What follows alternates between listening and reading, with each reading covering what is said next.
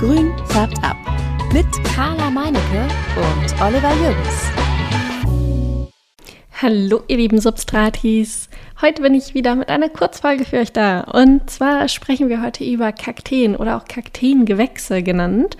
Und ähm, ja, ich hoffe, ihr habt in den letzten Wochen das heiße Wetter äh, genießen können. Ich meine, es ist einfach wirklich heiß und es macht keinen Spaß langsam mehr. Es sollte viel mehr regnen. Die, die Böden sind viel zu trocken. Wer sich da so ein bisschen mit beschäftigt hat, weiß, wovon ich spreche.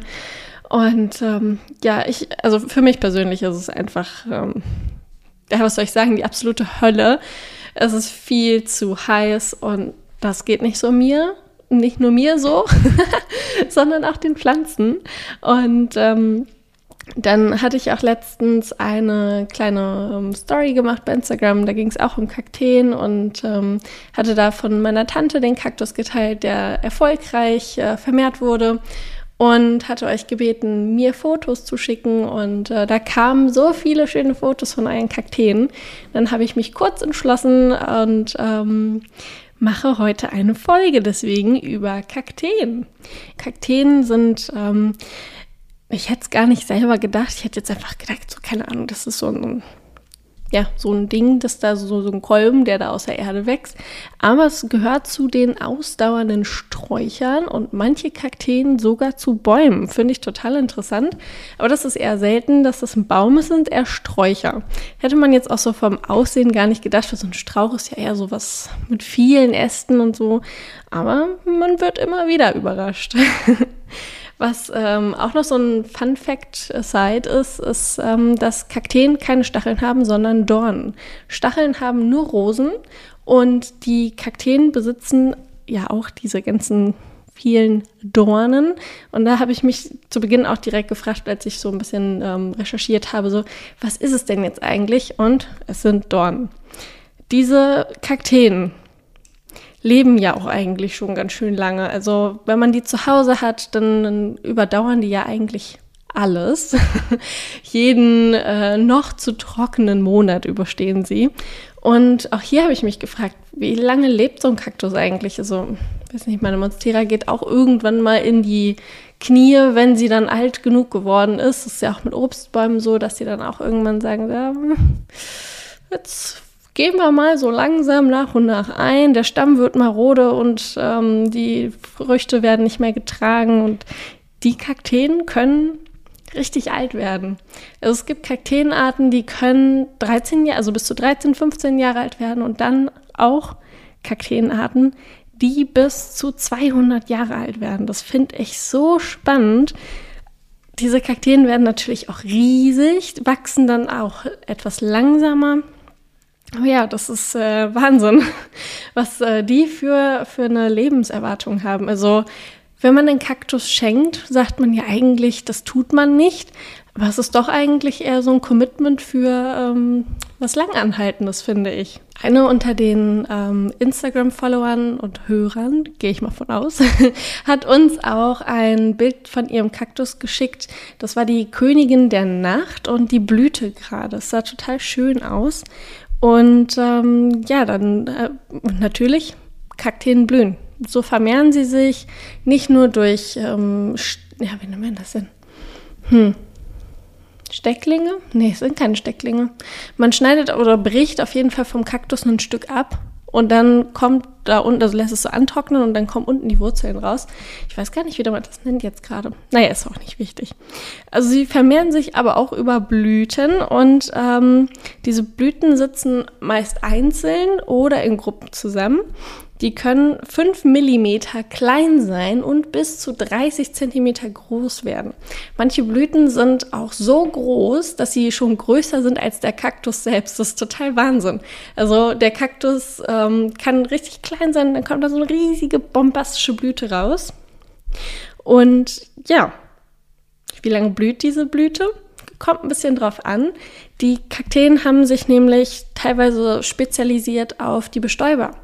Und wenn jetzt so eine Blüte ähm, nachts aufgeht, das hört man ja Königin der Nacht schon aus dem Namen heraus, dann ist es eine äh, Blüte, die sich angepasst hat, und zwar zum Beispiel ein Fledermäuse oder Nachtfalter, die dann nachts aktiv sind und diese Kakteenblüten anfliegen und bestäuben. Diese Blüten sind dann auch nur ja, für ein paar Stunden geöffnet über Nacht und am Tag ist dann gar nicht mehr so viel zu sehen. Vielleicht noch so ein bisschen so, oh, jetzt ist er aufgeblüht und jetzt verblüht sie gerade wieder, aber leider eher nur ein paar Stunden. Anders ist das bei den Blüten, die tagsüber blühen. Da haben sich die Blüten oder die, die Kakteen auf andere ähm, Bestäuber ähm, spezialisiert, und zwar Kolibris oder Beans, also so eine Beispiele, ne? es gibt noch viel mehr. Und äh, die Blüten blühen dann auch tagelang. Das ist ähm, dann schöner anzusehen und ähm, die, da hat man richtig was von. Ich habe ja gerade schon den Kolibri angesprochen. Also Kolibris haben wir nicht in Hannover oder in, in, Deutschland generell, vielleicht im Zoo oder irgendwie so, aber nicht bei uns. Und das ist natürlich dann noch naheliegend, dass ähm, die Kakteen dann auch nicht in unseren Breitengraden so richtig wachsen. Ähm, allerdings liegt man da falsch, denn die Kakteen sind von Nordamerika, also Kanada ist so ein bisschen die Grenze für den Norden nach oben. Ähm, alles, was in Nordamerika unterhalb von Kanada ist und dann Mittelamerika und Südamerika komplett ist Kaktusgebiet oder Kakteengebiet. Und äh, natürlich Mittelafrika, das ist auch ein großes Gebiet für Kakteen. Ähm, die kommen da alle so her. die kommen da alle so her, meine Güte. Ähm, genau. Das ist deren Lebensraum. Und ähm, ja, dann hatte ich mich noch ein bisschen mit der, der Taxa, also der Taxonomie auseinandergesetzt, wie das so aufgebaut ist vom, vom äh, Stammbaum her. Es gibt äh, vier Unterfamilien in den Kakteengewächsen. Und ähm, dann setzen die sich, diese vier Familien, in 100 bis 130 Gattungen auseinander, also die, die verteilen sich dann in 100, 130 Gattungen. Und diese 100 bis 130 Gattungen haben insgesamt 1500 bis 1800 Arten. Die meisten dieser Arten gehören zu den Cactoi, Kak, ich habe das Wort schon 30 Mal gesagt, aber ist, ich spreche es immer falsch aus. Cactoi, Cactoideae. Genau, da gehören 85 Prozent der Kakteengewächse zu und dann gibt es halt noch diese drei anderen Unterfamilien, da ist dann der Rest aufgegliedert und aufgeteilt. Bei der Recherche bin ich auf so ein paar Sachen gestoßen, die ich irgendwie wusste, aber auch gar nicht mehr im Hinterkopf so recht hatte. Das war eigentlich eher so, ja, habe ich irgendwo schon mal gehört. Ne? Und zwar geht es um die Verwendung von Kakteen. Also ich mache die Folge ja eigentlich, um euch zu sagen, so ja, warum oder wie, wie man Kaktus pflegt als Zimmerpflanze und was man damit so macht. Aber viel interessanter ist eigentlich, was ähm, früher mit den Kakteen gemacht wurde. Zum Beispiel haben die Azteken die ähm, hatten so ihre Phase zwischen dem 14. und 16. Jahrhundert. Die haben diesen den Kaktus, der, den kennt man auch. Das ist der schöne, große, runde, dicke ähm, Kaktus mit den gelben, der hat meistens gelbe Dornen. Den nennt man auch Schwiegermuttersessel. Und der war ein, ja, ähm, ganz wichtiger Kaktus bei den Azteken, weil die nämlich heilige Rituale damit gemacht haben, also auf diesem Kaktus zelebriert haben. Und zwar, jetzt wird's creepy, also hier ist eine Triggerwarnung. Ähm, es wurden Menschenopfergaben auf, also Menschen geopfert auf diesen Kaktus. Das ist so verrückt, aber okay. Dann gehen wir mal weiter ähm, zu den indigenen AmerikanerInnen und ähm, da wird es ein bisschen entspannter, relaxter und die meisten wissen vielleicht sogar jetzt, in welche Richtung ich gehen möchte. und zwar haben die ähm, indigenen AmerikanerInnen ähm, das Alkaloid Mescalin aus dem Kaktus geholt und ähm, jetzt wissen schon wieder einige mehr, worauf ich wollte. Und zwar haben die Leute damals ähm, die, diese halogene Substanz, halluzinogene Substanz, Entschuldigung, ähm, für spezielle Rituale verwendet. Also ähm, da, da, war dann der Schamane und der hat dann die, ähm, den, den, Saft getrunken und dann hat er natürlich Halluzin ähm, Halluzinationen gehabt. Und da haben die dann den Peyote-Kaktus, den San Pedro-Kaktus und dann noch diesen bolivianischen Stangenkaktus damals gehabt das waren so, also das ist jetzt eher dann wieder ähm, Südamerika, der bolivianische und der San Pedro-Kaktus. Ähm, genau, die haben das dann zu sich genommen und haben dann ja, Visionen bekommen und dann ihrem Völkchen oder ihrem Stamm dann von diesen Visionen erzählt. Also war das dann auch wirklich so ein, so ein abgefahrenes Ritual, was sie da draus gemacht haben. Das ist richtig cool. Wichtig an dieser Seite ist noch zu erzählen, ähm, es ist nicht verboten, diese Kakteen zu halten. Es ist nur verboten bzw. illegal, sie zu trocknen und daraus dann ja irgendwelche Sachen zu machen. Also, weiß nicht, was zu essen. also das, soll, das darf man nicht machen, aber man darf ihn zu Hause halten, zu Hause kultivieren. Man darf ihn nur nicht irgendwie verarbeiten. Heutzutage verwenden wir Kakteen auch nicht nur als Zimmerpflanze oder Dekoobjekt. Ähm, wir haben Kakteen in Getränken. Also, um ehrlich zu sein, mein Lieblingseistee ist dieser, ähm, glaube, von Pfanne ist der. Das ist Kaktusfeige, irgendwas. Dieser, der, der grüne heißt das. Der ist super lecker. Ähm, und dann, genau, in, in Marmeladen, Obst, äh, Farbstoffe liefert der Kaktus. Dann kann man aus dem Kaktus aus so bestimmten Arten, ich weiß jetzt nicht genau welche, Lippenstift machen. In Südamerika wird ähm, ein trockener, langer Kaktus, also wir hatten ja eben gerade hier schon diesen bolivianischen Stangenkaktus angesprochen. Wenn so einer zum Beispiel getrocknet ist, wird der als Bauholz verwendet. Und dann gibt es noch Kakteen, die ähm, in der Pharmazie verwendet werden. Und natürlich, deswegen sind wir alle hier, weil er einen dekorativen Effekt in der Wohnung hat und super pflegeleicht ist. Bei meiner weiteren Recherche bin ich dann auch noch auf so eine kleine True Crime Story gestoßen. Das ist ja mein ja, Lieblings-Podcast-Bereich. Ähm, so, so True Crime höre ich richtig gerne und deswegen wollte ich es auch unbedingt mit reinbringen. Und zwar ähm, gibt es seit vielen Jahren auch immer wieder sehr aufflammend einen Schwarzmarkt für Kakteen. Und da werden dann seltene Kakteenarten aus dem Ausland durch Raubbau ähm, importiert nach Europa irgendwo hin, wo halt jemand was haben möchte.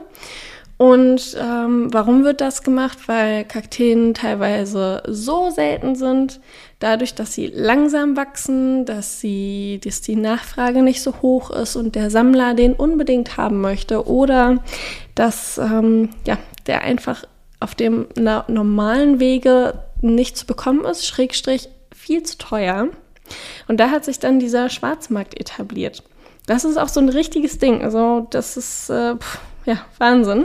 Und dabei wird dann halt aus dem Herkunftsland der Kaktus aus der freien Wildbahn ausgebuddelt und hierher verschickt. Er muss nicht unbedingt hierher verschickt werden, wie in diesem Fall jetzt.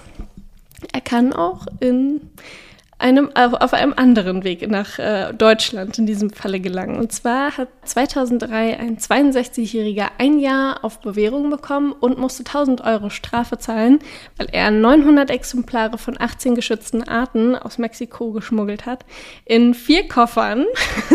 und das ist in Frankfurt am Zoll aufgefallen oder er wurde rausgezogen. Und ähm, ja, der Zoll hat natürlich dann alles beschlagnahmt und ähm, dann ist vor Gericht gegangen.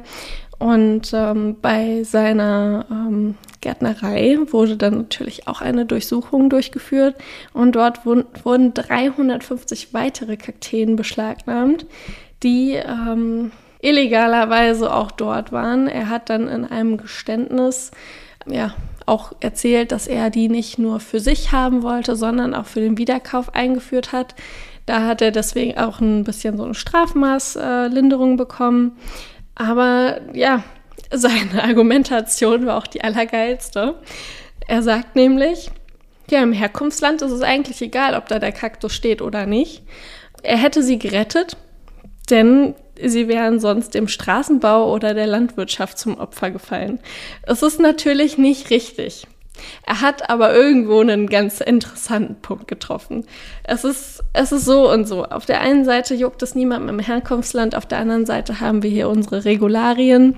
Es ist natürlich schwierig, dann da irgendwie zu sagen, so ja, wissen wir, aber hier ist es halt falsch. Auf der anderen Seite finde ich es irgendwie ganz niedlich, das als Argument zu nehmen. Und ähm, ja, naja, auf jeden Fall. Was ist eigentlich mit den Kakteen dann passiert?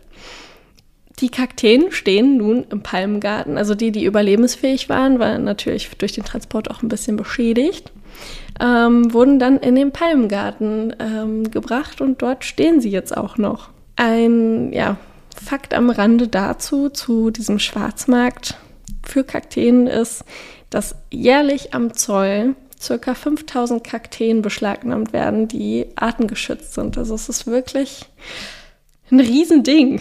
Hätte ich nicht gedacht. Aber hört man auch irgendwie immer wieder mal so, das ist auch eins von diesen Dingen, so habe ich schon mal gehört, aber habe ich jetzt gar nicht mehr so auf dem Schirm gehabt. Das ist genauso auch wie mit diesem Peyote-Kaktus. Habe ich schon mal gehört, dass der Halluzi halluzinogene Wirkungen hat, aber habe ich auch nicht mehr drüber nachgedacht. Deswegen also fand ich jetzt eigentlich ganz cool, nochmal mit reinzubringen.